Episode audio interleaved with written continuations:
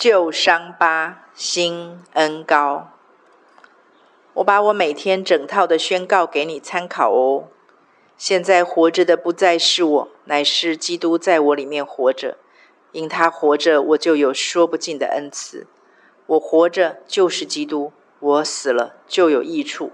我或活或死，总是主的人。我之所以每天都要这样宣告，因为每天早上起床的第一个念头，常常都是活着好累，还是死一死算了。这几乎是我每一天都要真实面对的属灵征战。所以我比任何人都清楚的认知，没有主，我必死无疑；没有主，即使肉体活着，也是个活死人。所以这个宣告就好像我的呼吸一样的重要。虽然我从小在教会长大，但是从国三开始，忧郁症、强迫症、恐慌症，一个接一个的来折磨我、辖制我。但是当时并没有这些时髦的病名，只知道自己是个怪咖，里面和外面超不整合，每天都像活在一个被无形力量霸凌的狼狈凄惨状态中。一直到我三十七岁，生命更新，开始一对一服侍，从服侍的对象身上和口中。嗯，就是他们许多已经是在服药的心理病患，我才知道原来我过去的那些现象是生病了。然而当时在毫不知情的情况下，我无人可说，无人可靠，每一天紧紧扒着神说个没完，每天用力紧紧抓着神不放，因为不这样，我就感觉像是漂移在宇宙间一颗失去轨道的孤单星球。人越多的地方和场合，那份孤单感就越强烈，强烈到几乎无法呼吸。就这样，等我蓦然回首，才发现那些所谓的忧郁症、强迫症、恐慌症已经被宇宙无敌大医生治好了。就像主耶稣在圣经里说的：“你们因为我讲给你们的道，被洗干净了。”然而，只要我在肉身中活着一天，旧记忆就不可能消失，因为我们的神只做只做超自然的神迹，并不做违反自然的事。所以，即使到现在，我还是必须要每天去支取它已经医治我这个临界事实的吗哪，去供应我今生短暂虚妄的人生每日所需。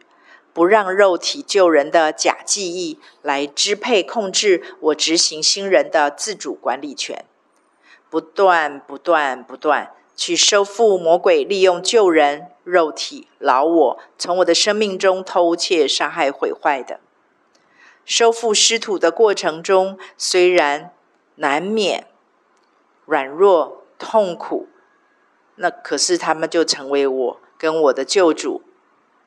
恩神约会的餐桌，嗯，这一段念得坑坑坑巴巴，再念一遍。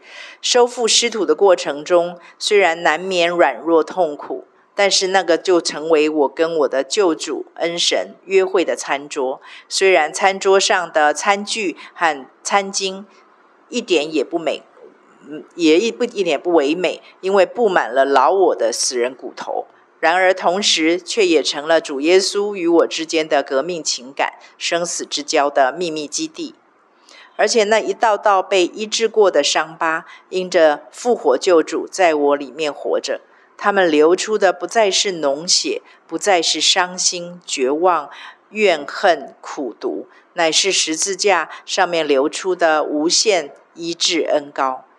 这次是从我这原本。应该死在罪恶过犯中的死囚身上的伤疤流出来的，因为现在活着的不再是我，乃是基督在我里面活着。因他活着，我有说不尽的恩赐。我活着就是基督，我死了就有益处。我或活或死，总是主的人。因此，我十分明白为什么主还要说：看得见的是暂时的，是虚妄的；看不见的才是永恒的、真实的。唯有如此的真理认知，我才能够轻看，甚至于转眼拒绝看现今那些在我身上仍旧存在的旧伤疤带来的影响，而是注目定睛在旧伤疤中流出的新恩膏。说我因着认识这个真理，身体就没有负面感觉了，那是骗人的。然而，就是还有感觉，而且很真实，却仍旧坚信到底。那就是我每天筑坛献祭的所在，也是神给我一生可以献给他的荣耀源头。写着，我又感动澎湃了。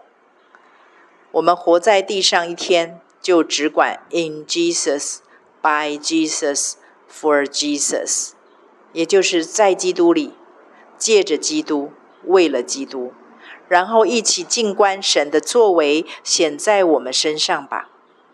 至软弱的虫雅各，终将在神的旷世奇爱的恩手巧手中，雕塑转化成快尺打量的新器具，满带禾捆而归，满口喜笑，满舌欢呼的回家。